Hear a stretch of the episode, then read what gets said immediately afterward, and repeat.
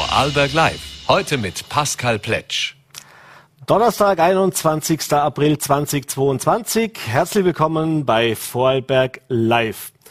Der Beginn unserer heutigen Sendung steht ganz im Zeichen der aktuellen Diskussionen rund um den Vorarlberger Wirtschaftsbund. In den Unterla Unterlagen, die dem Untersuchungsausschuss auch äh, zugespielt worden sind, beziehungsweise dort aufgetaucht sind, tauchen immer mehr Unstimmigkeiten und Fragen zu Zahlungen auf.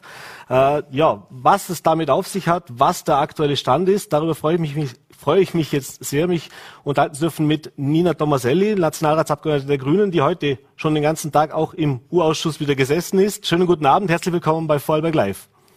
Hallo, und äh, sie, sie sitzt äh, noch und ist nur äh, kurz nach rausgegangen, äh, um mit euch das Live-Gespräch zu machen. Wunderbar, das, das freut uns natürlich. Ja.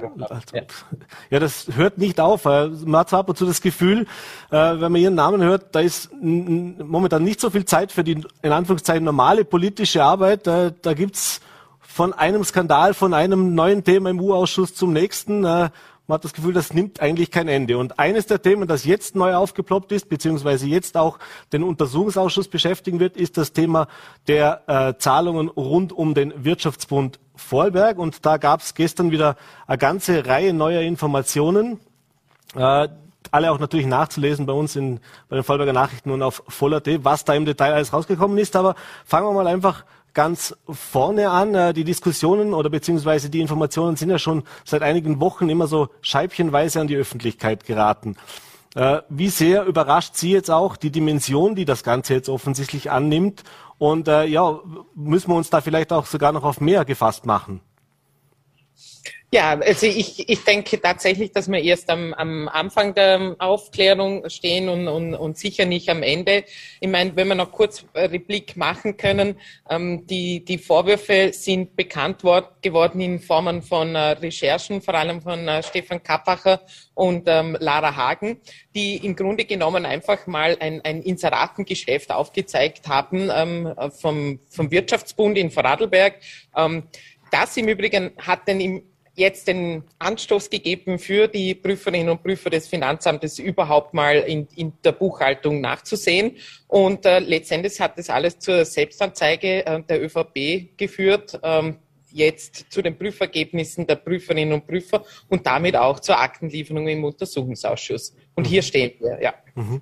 Jetzt hat die ÖVP in den letzten Tagen und Wochen immer wieder betont, äh, dass es zum einen um ein Thema des Wirtschaftsbundes ginge. Also man war immer sehr bemüht, das auch von der Partei so gut es eben geht zu trennen. Und zum anderen hat man auch immer wieder betont, dass ja das, naja, da kann man darüber diskutieren, ob man eben solche Unterstützung jetzt äh, richtig ist oder ob man das machen soll, aber gesetzlich hätte man sich an alle Vorgaben gehalten. Wenn wir das jetzt lesen, was wir auch gestern gehört haben, äh, kann die ÖVP diese, wie soll ich sagen, dieses, dieses, diesen Spin noch länger aufrechterhalten? Was meinen Sie? Oder wie lange kann sie das noch weiter aufrechterhalten? Ich glaube, äh, ich glaube, es äh, liegt jetzt sehr, sehr viel am, am, Tisch und die Menschen können sich auch ihr, ihr eigenes Bild machen. Was wir nicht vergessen dürfen, ich meine, die ÖVP in Vorarlberg hat sich ja dieses Wirtschaftsbund-Tool entwickelt, nimmt damit, das haben wir jetzt auch schwarz auf weiß, Millionen ähm, an Euro ein, ähm, nimmt diese Gelder, benutzt sie für den Wahlkampf. Und das hat natürlich selbstverständlich auch Auswirkungen auf die demokratische Auseinandersetzung. Denken Sie nur daran, alle anderen Parteien in Vorarlberg haben diese Gelder nicht zur Verfügung, sondern kommen mit der niedrigen Parteienfinanzierung, auf die auch die ÖVP sehr stolz ist, äh, im Übrigen ähm, aus.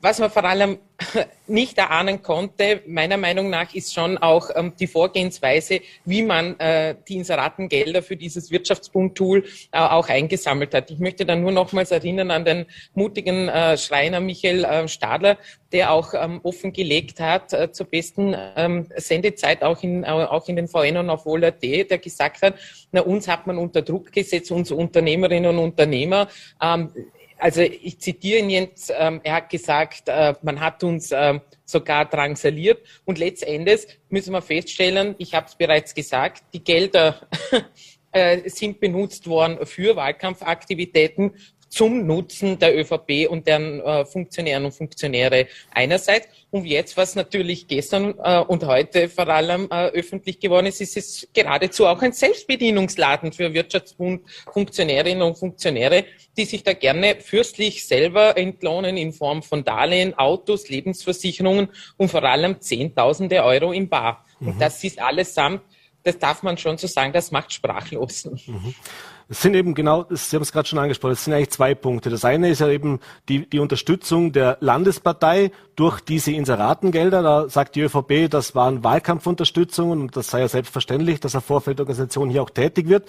Da gilt es zu klären, inwieweit eben diese Inserate äh, eine, ein, ja, eine Umgehung praktisch der, der Parteienfinanzierung ist. Denn da stellt sich natürlich die Frage, dass diese Inserate mit 3000 Euro verrechnet worden sind unter der Meldegrenze und eben auch, äh, was da steuerlich passiert ist. Das andere, Sie haben es auch schon gesagt, und über das wollen wir uns jetzt noch ein bisschen unterhalten, was das auch für Dimension eigentlich einnimmt, ist das Thema, was mit dem Geld im Wirtschaftsbund passiert ist und was auch eben abseits dieser Überweisungen an die Landespartei passiert ist. Und da, wenn ich mir gerade den jüngsten Artikel von den Vorarlberger Nachrichten ansehe, da geht es zum Beispiel darum, dass da Belege aufgetaucht sind, sofern man sie Belege nennen kann, äh, für Barabhängungen für das Rote Kreuz. Und das Rote Kreuz hat jetzt gegenüber den VN bestätigt, dass sie keine Zahlungen auf ihrem Eingang gesehen haben. Ähm, Sie haben ja schon einen Blick in diese Unterlagen auch geworfen. Äh, wie sehen Sie das ganze Belegssystem? Also wenn wir jetzt noch gar nicht von den, von den Summen sprechen, sondern einfach nur, wie das gehandhabt worden ist. Hatte das Hand und Fuß oder ist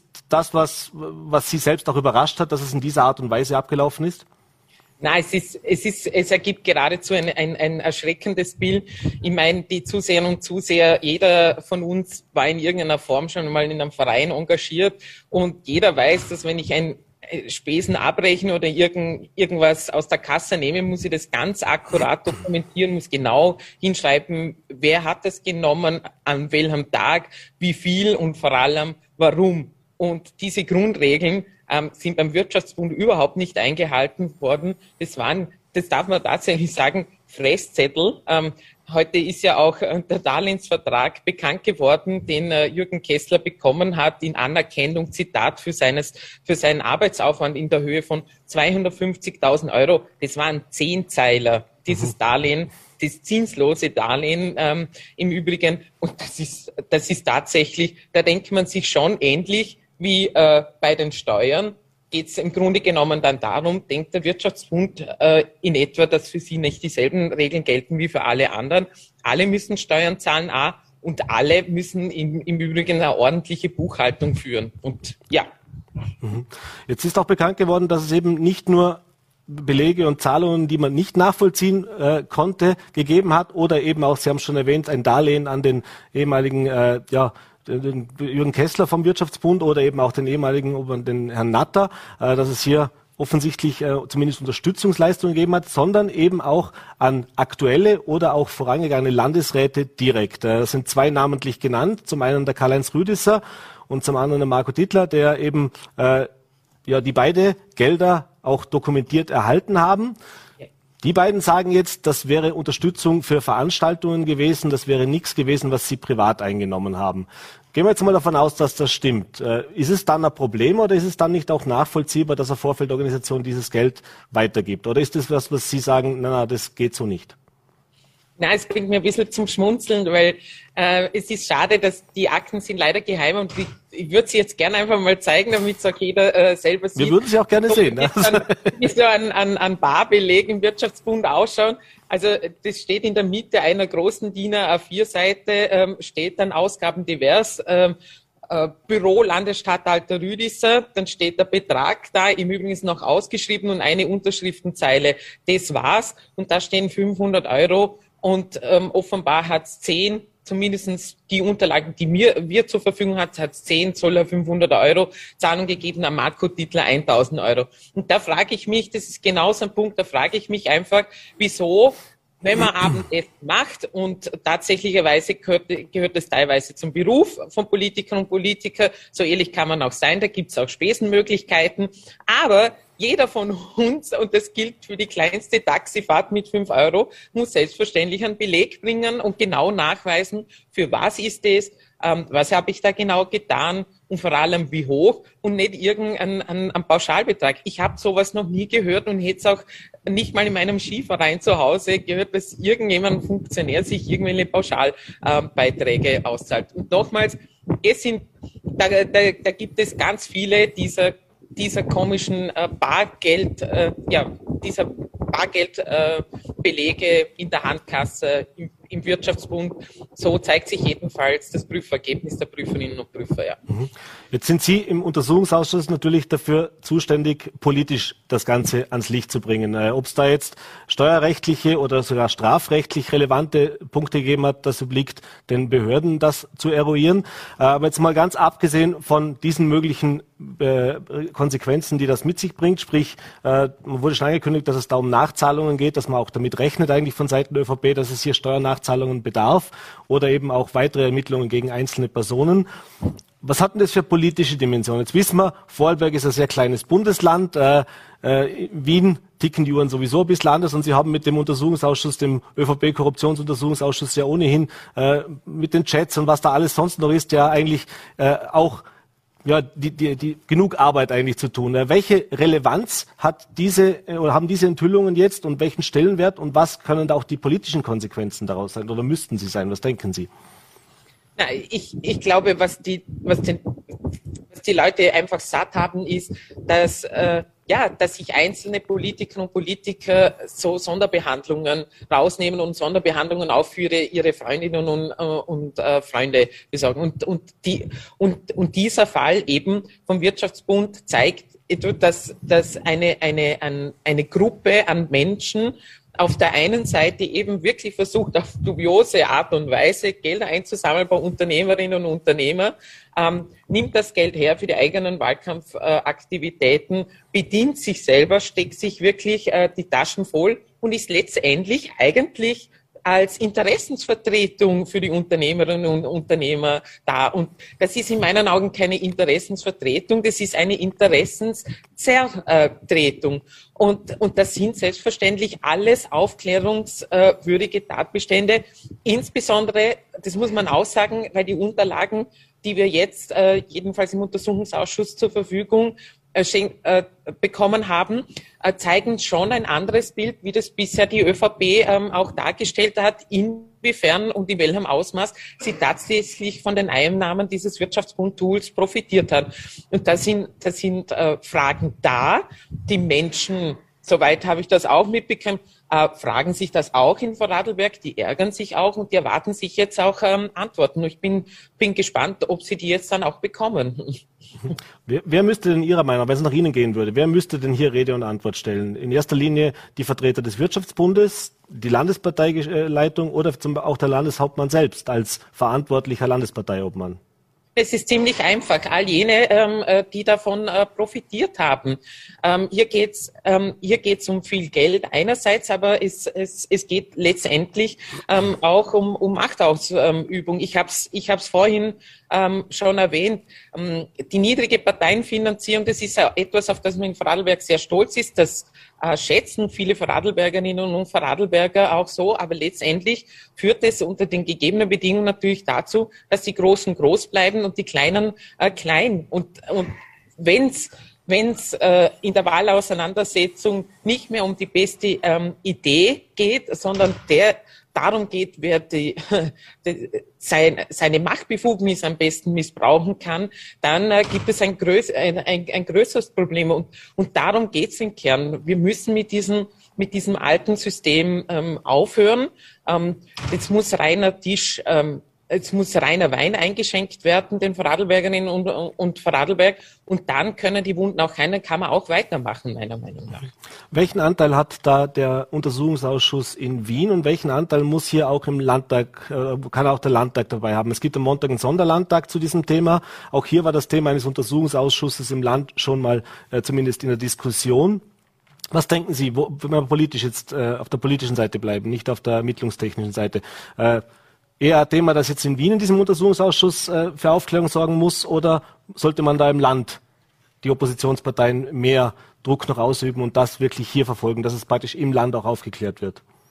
Ich glaube, das eine schließt das andere überhaupt nicht aus, aber ob es jetzt einen, Untersuchungsausschuss ähm, im Vorarlberger Landtag gibt, das ist vor allem die Entscheidung der ähm, Oppositionsparteien ähm, in Vorarlberg. Ich denke, dass sie eine gute und seriöse ähm, Entscheidung äh, treffen werden. Äh, wir in Wien jedenfalls, Sie haben es gesagt, wir haben äh, genug ähm, ähm, aufzuklären und äh, letzten Endes, um auch einen größeren Bogen zu spannen, Sie dürfen nicht vergessen, vor wenigen Jahren ist es so ein, ein kleiner Machtzirkel um Sebastian Kurz angetreten, um die Wählerinnen und äh, Wähler und auch die eigene Partei ähm, ähm, zu täuschen. Und diese Täuschung ist aufgeflogen und damit äh, räumen damit räumen wir auf. Und auch letztendlich dieses Wirtschaftsbund-Tool. Und damit hätten wir wirklich nicht gerechnet, dass das mal ein Fall für einen Untersuchungsausschuss in Wien ist. Ist es jetzt aber ähm, geworden, ist, ist einer dieser doch ähm, Täuschungsaktionen. So kann man es so sagen. Aber ähm, aber lassen Sie mich auch sagen, das ist mir vielleicht auch wichtig, weil, weil ich heute auch viele Stimmen auch bei Ihnen äh,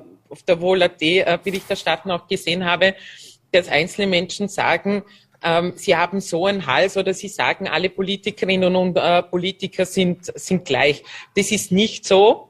Ähm, aber ich, es wäre alternativlos, meiner Meinung nach, diese Missstände äh, dann nicht aufzuzeigen. Wir wissen, das Vertrauen in die Politik hat wahnsinnig gelitten.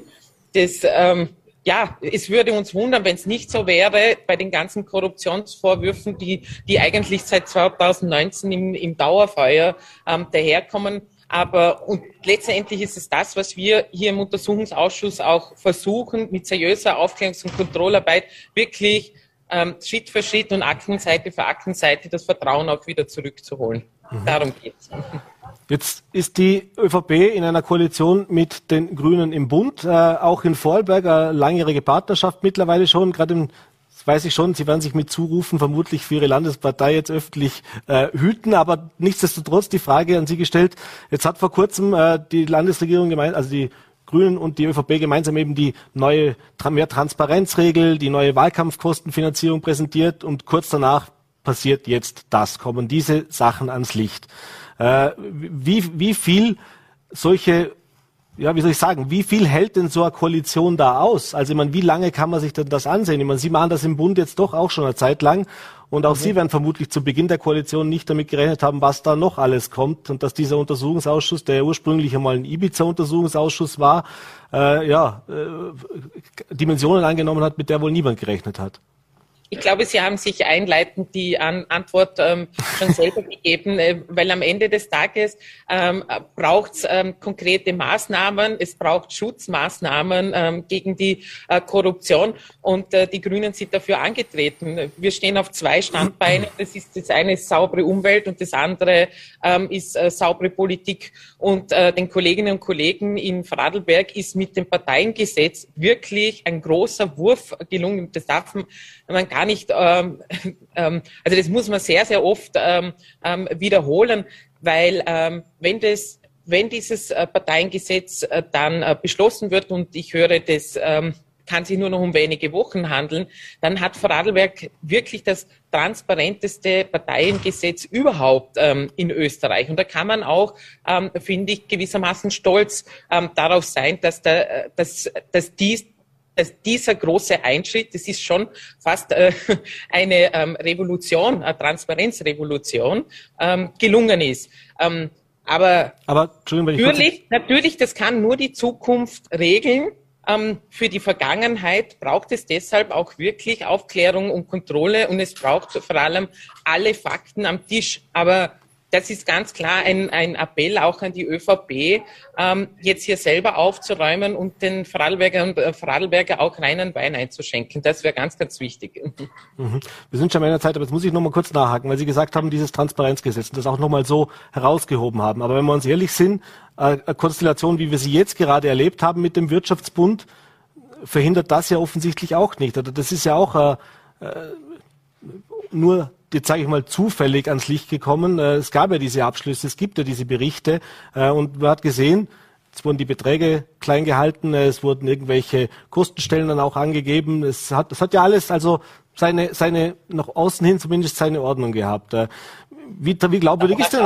Wie, wie glaubwürdig ist denn? Er hat seine, Aus, äh, seine Ordnung gehabt, das möchte ich jetzt dann mal in, in, um, in Zweifel ziehen, weil nochmals die, die Entrüstung im Vorarlberg wäre nicht so groß, wenn nicht die meisten Menschen denken, das, das, das geht hier, das kann nicht rechtens, ähm, das kann äh, nicht rechtens sein. Aber nochmals, ich kann Ihnen vergewissern, dass ganz, ganz viele Dinge, die jetzt noch möglich waren, sogenannte Schlupflöcher, äh, Schlupflöcher im System waren, dass diese mit dem neuen Parteientransparenzgesetz in Vorarlberg gestopft sind. Aber das wird nicht, uns nicht davon befreien, dass wir auch mit der Vergangenheit äh, aufräumen. Und da ist vor allem die ÖVP angehalten, das zu tun. Frau Tomaselli, ich bedanke mich, dass Sie sich die Zeit genommen haben. Sie müssen ja wieder zurück in den U-Ausschuss und es wird auch in den nächsten Wochen wahrscheinlich nicht weniger Arbeit werden. Bedanke mich und ja, alles Gute. Schöne Grüße nach Wien. Tschüss, bis bald. Ja, so viel zum Thema Wirtschaftsbund. Jetzt freue ich mich auf ein positives Thema, zumindest den zweiten Teil meiner Sendung. Äh, seit heute gibt es für die Passanten am Kormarkplatz in Bregenz äh, einen ja, sage ich mal, ungewöhnlichen Anblick, den man so eigentlich nicht gewohnt ist. Da steht seit heute ein Hubschrauber vor dem Landesmuseum. Und es ist nicht irgendein Hubschrauber, äh, es ist ein Hubschrauber unter dem Rufnamen Lama. Äh, dieses Modell gibt's oder in Vorarlberg seit 1975, war in Vorarlberg und über die Grenzen hinaus äh, im Einsatz. Und einer, der vom ersten Tag dabei war, der uns jetzt ein bisschen was erzählen will über die Geschichte, warum dieser Hubschrauber vor dem Landesmuseum steht und was er in diesen vielen Jahren auch damit erlebt hat, das ist der Hans Bösch, äh, seines Zeichens mittlerweile im wohlverdienten Ruhestand Pilot bei der Firma Wucher gewesen. Schönen guten Abend. Freue mich sehr, dass Sie im Studio sind. Herzlich willkommen. Ja, ich habe es schon erwähnt. Die Lama ist ein Hubschrauber, der seit einigen Jahren jetzt schon ausgemustert worden ist, aber seit 75 eigentlich im Einsatz war. Und Sie waren, wenn ich das richtig äh, recherchiert habe, auch der Pilot, der dieses erste Modell damals von Marseille 1975 ins Ländle geflogen hat. Äh, fangen wir mal davor an. Wie kam es denn dazu, dass Sie hier in Vorarlberg diesen Hubschrauber überhaupt ins Land gebracht haben? Ist ja nicht sowas, was man 75 jetzt äh, viele Vorarlberger gehabt hätten, die das gemacht, machen hätten können. Ja gut, das wäre eine lange Geschichte. Ich, beim, ich war beim Bundesheer, bin beim Bundesheer Hubschrauberpilot geworden, weil mich das einfach fasziniert hat. Und äh, mit 32 Jahren kommt ein Anruf aus Vorarlberg, Baufmännischen Wucher. Er hat einen Hubschrauber gekauft, er sucht einen Hubschrauberpilot, ob er Interesse hätte. Und da habe ich gesagt, ja, eigentlich, ja, warum nicht? Bin ja gebürtiger Vorarlberger, mhm. ich habe in Linz damals gearbeitet, in Hörsching.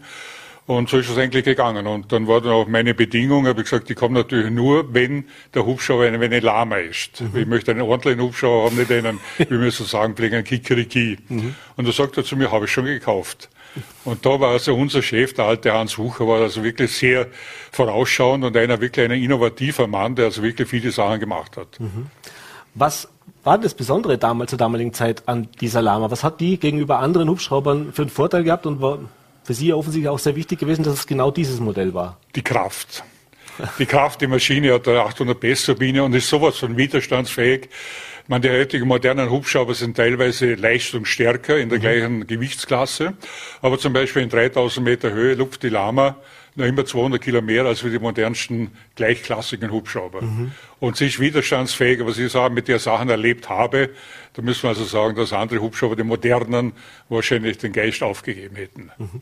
Was waren denn in den 70er Jahren oder warum hat man denn in Vorarlberg überhaupt einen Hubschrauber gebraucht? Was waren denn so die ersten Einsatzmöglichkeiten? Das hat sich im Laufe der Jahre natürlich sehr stark auch gewandelt, aber wie hat es denn begonnen?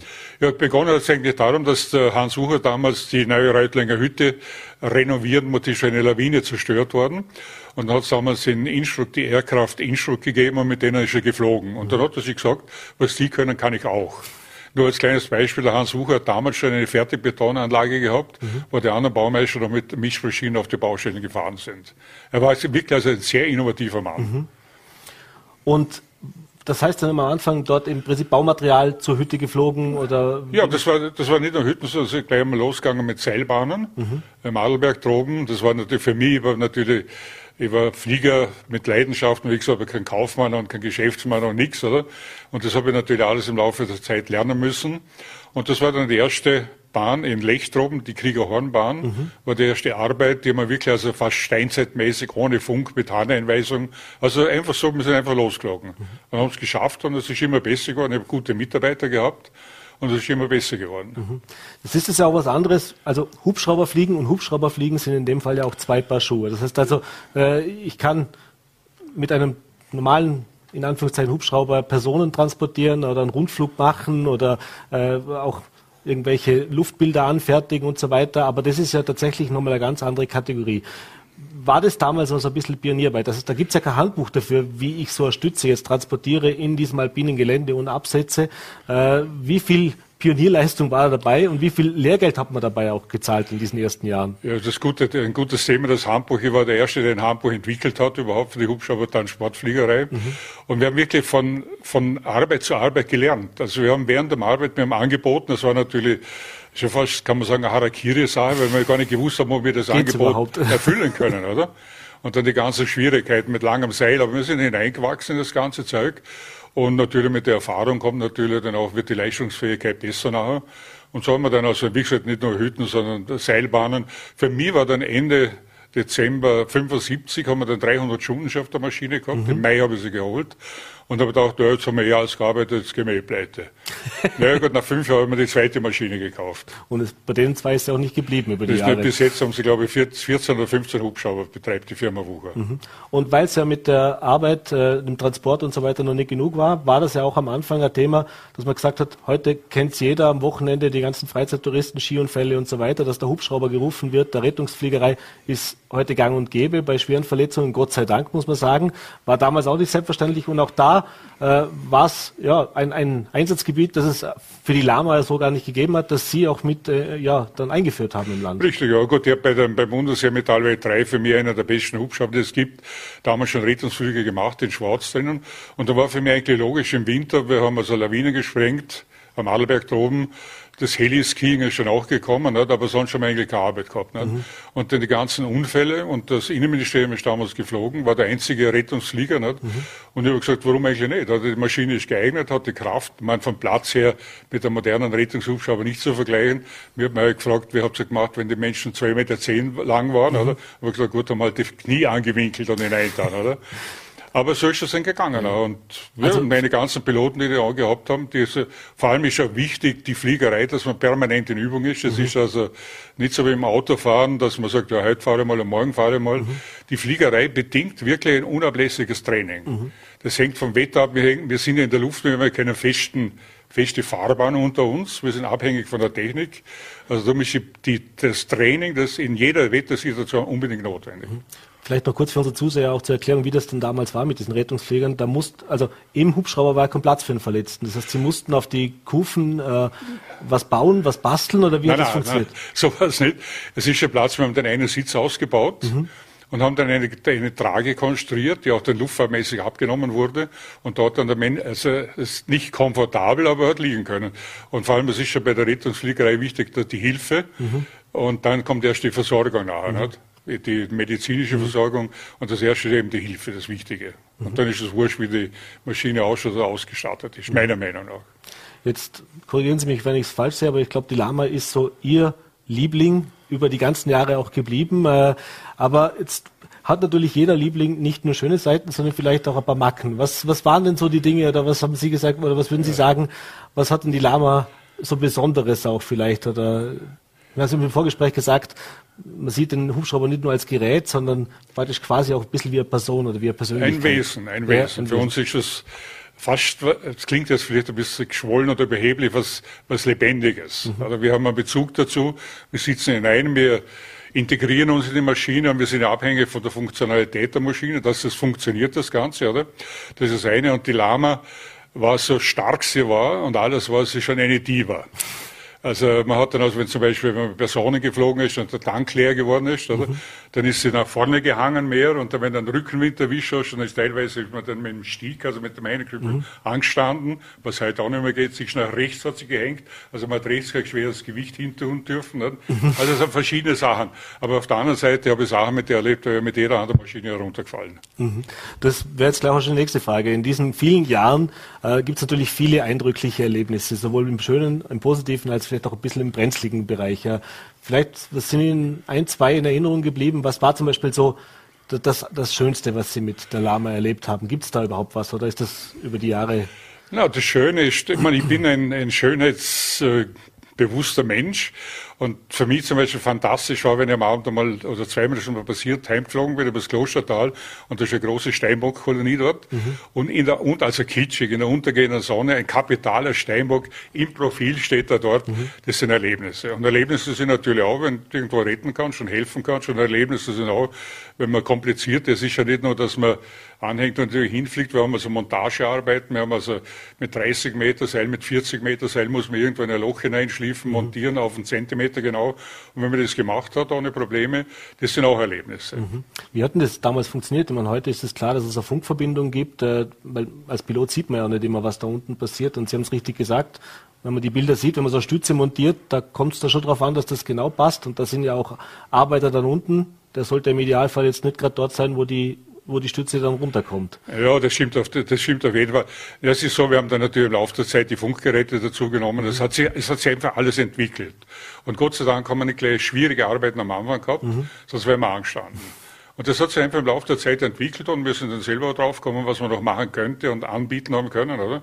Und dann war die Montage, waren uns einweise dort und da hat man wirklich also in jeder Höhe, Kirchturmkreuz zum Beispiel oder, oder Stützenmontagen oder so, wo man wirklich auf einen Zentimeter arbeitet oder vielleicht sogar auf einen Millimeter arbeiten muss, ist dann also komplett problemlos gegangen. Mhm.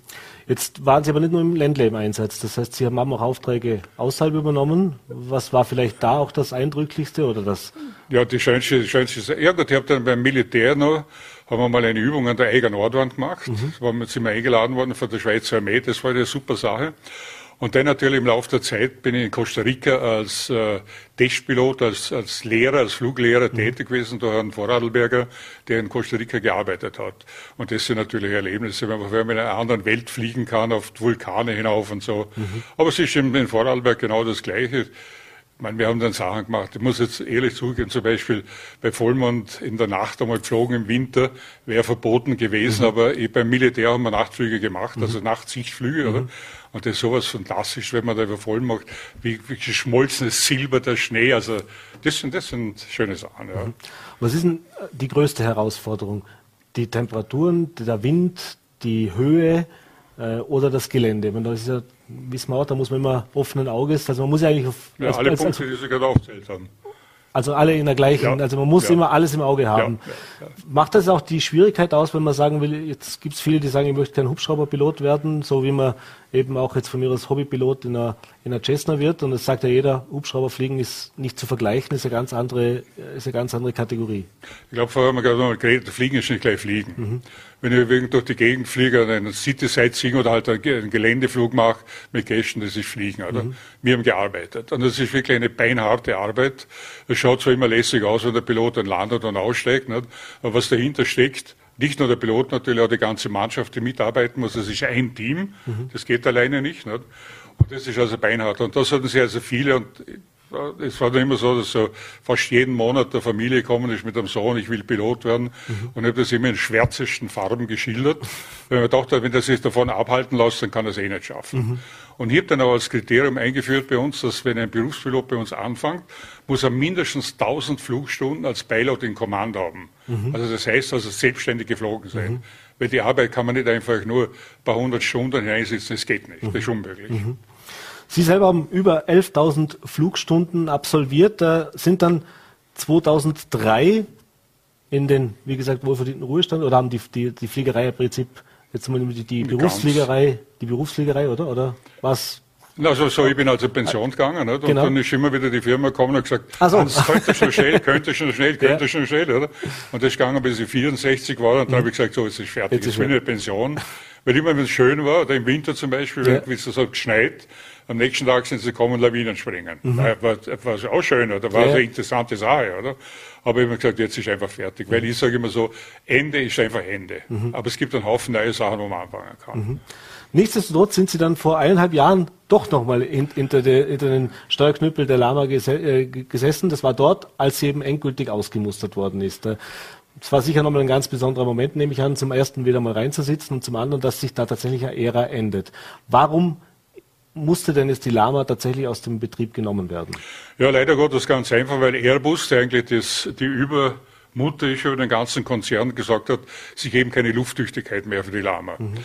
Logischerweise, sie wollen neue Maschinen verkaufen. Sie wollen nicht die alte Maschine am Laufen erhalten, sondern sie wollen neue Maschinen verkaufen. Oder das ist meiner Meinung nach der Grund gewesen. Mhm. Es gibt die Schweizer Erzermatt, die schon eine Zeit lang geflogen, die haben sie dann zerstört. Und was ich gehört habe, in Amerika fliegt auch noch einer mit der, mit der Lama, vielleicht in Afrika auch noch, ich weiß das mhm. nicht, oder? Mhm. Leider Gottes, aber es ist halt so. Aber war das nochmal ein besonderer Moment? Auch, oder war ja, auch froh, dass Sie nochmal reinsitzen haben dürfen ja. und nochmal fliegen können? Ja gut, das war meine Bitte. Ich habe gesagt, wie ich gehört habe, die Lama hört auf, habe ich ah, gesagt, okay. den letzten Jetzt, Flug mal hin. Ah, okay. Also halt mit dem Lehrer natürlich, ja, weil ich ja keinen Schein mehr habe. Ja. Und Start und Landung war überhaupt kein Problem. Also das, das ich gemerkt, das verlernst du überhaupt nicht, mhm. oder? das Fluggefühl in der Höhe, das war anders, mhm. weil ich lange nicht mehr geflogen bin. Also mhm. das muss man, eben ich sage, du musst ständig mit einem Hubschrauber, musst du ständig trainieren. Mhm. Es geht nicht anders. Und da muss man jede Gelegenheit, die sie bietet, muss man ausnutzen zum Fliegen. Und es ist natürlich auch so, das Training, die privaten Firmen müssen es selber zahlen. Nicht? Die offiziellen Maschinen, da sagt einer, ich fliege das, oder? Mhm. Und da muss halt jede Gelegenheit nützen, wo ich fliegen kann. Mhm. Im Dienste natürlich auch für die anderen. Und wie gesagt, mittlerweile ist das Firma Wucher jetzt ein großes Unternehmen, sind mehrere, viele Piloten ist da im Einsatz, auch viele Maschinen im Einsatz. Äh, ab und zu noch, äh, kommt ab und zu noch der Anruf nach einer Frage, wenn es irgendeine schwierige Situation gibt, wo man sich noch einen Tipp holt bei Ihnen? Nein. Ja, ich habe auch gesagt, für mich, ich sage noch einmal, ich sage immer, wenn was Ende ist, ist Ende, ja. ist fertig. Oder immer da nachher jammern und warten, hoffentlich ruft jemand an, hoffentlich fragt man. Es gibt so viele neue Sachen, also ich muss den alten Leuten sagen, es gibt, ich sage mal, mein Leben sind Hausecken. Mhm. Und ich bin immer neugierig, was hinter der nächsten Hausecke steckt. Oder die letzte Hausecke macht ein anderer. Und so muss man einfach leben. Oder? Ja. Nicht immer in der Vergangenheit, in der Gegenwart. Ich sage, mich interessiert eigentlich der heutige Tag, mit interessiert mich mal, was morgen ist. Mhm. Ein ja, sollte man vielleicht öfters auch beherzigen. Äh, und eines dieser Hausecken ist ja jetzt genau das, was jetzt in den nächsten Tagen auch zu erleben ist, nämlich eben, dass die Lama jetzt vor dem Landesmuseum steht, dort sich jeder sie ansehen kann im Zuge dieser Ausstellung. Aber es gibt ja auch Termine, wo Sie selbst vor Ort sind und äh, ja, eben genau Ihre Erfahrungen, ein bisschen die Hintergrundgeschichte auch mit kundtun. Wie ist es denn dazu gekommen? Wie, wie ist es denn jetzt auch von Seiten des Landesmuseums? Wie ist da der Kontakt entstanden? Und wie lange hat es auch gedauert, bis Sie gesagt haben, ja, natürlich, mache ich gern. Ja gut, also wie mich gefragt habe, ich natürlich gleich gesagt, das mache ich, oder? Weil das ist meine Lama, also das, für mich war das also ganz klar, oder? der Kontakt des Schenkels Landesmuseums von selber auf die Firma Wucher zugekommen. Mhm. Und das, wie ich glaube ich schon vorher mal gesagt habe, Sie beschäftigen sich also nicht nur mit der Gotik oder Romanik, sondern auch mit der Jetztzeit, was auch ganz wichtig ist für ein mhm. Museum. Mhm. Und haben gesagt, Sie arbeiten die Geschichte der Hubschrauberfliegerei in Vorarlberg, möchten Sie aufarbeiten, mhm. oder? Und das hat sich eigentlich ganz angeboten. Und dann hat mir auch der Manfred Morscher, der ist beim Feuerwehrmuseum Frastanz, damals, mhm. wie das gehört hat, dass sie ausgeschieden wird, hat er mich gefragt, könnte man die nicht ins Museum hineintun? Mhm. Und dann habe ich das gesagt, also meiner Meinung nach ganz klar oder mhm. eigentlich äh, gar nichts anderes möglich, oder? Mhm habe dann auch mich bemüht dann bei den verschiedenen und so kommt es jetzt eigentlich auch, dass also jetzt, wie gesagt, jetzt in Bregenz steht noch, dreimal bin ich dann drunten und dann kommt sie nach, nach Frastanz ins Feuerwehrmuseum, wird aufgehängt und wird dort also, wie gesagt, ein Anziehungspunkt werden. Mhm. Und das ist auch für Sie wahrscheinlich ein schöner Moment, dass das nicht irgendwie zu Altmetall zerschrottet wird, sondern dass eben auch man sich, sich nach wie vor ansehen kann, auch wenn sie sich nicht mehr in die Lüfte erheben kann. Richtig, genau. genau. Ja, sehr spannend. Äh, ich kann nur jedem empfehlen, wir haben es jetzt heute schon gehört, da gibt es natürlich unzählige Geschichten. Man könnte einen ganzen Abend vermutlich füllen mit diesen vielen Jahren und diesen vielen Erfahrungen. Ähm, Hans Bösch, bedanke mich sehr, dass Sie sich die Zeit genommen haben. Wünsche Gerne, natürlich weiterhin alles Gute, dass da noch viele Hausecken auch kommen und viele spannende Erlebnisse kommen. Ja. Vielen Dank und vor allem gesund bleiben natürlich. Dankeschön, ja, ebenfalls. Und das war's mit unserer heutigen Ausgabe von Vorarlberg Live. Hoffe, es hat Ihnen gefallen. Wenn Sie mögen, wie gewohnt, morgen wieder 17 Uhr, Voller T, VNRT und Ländle TV. Bis dahin wünsche ich Ihnen einen schönen Abend. Machen Sie es gut und bleiben Sie gesund.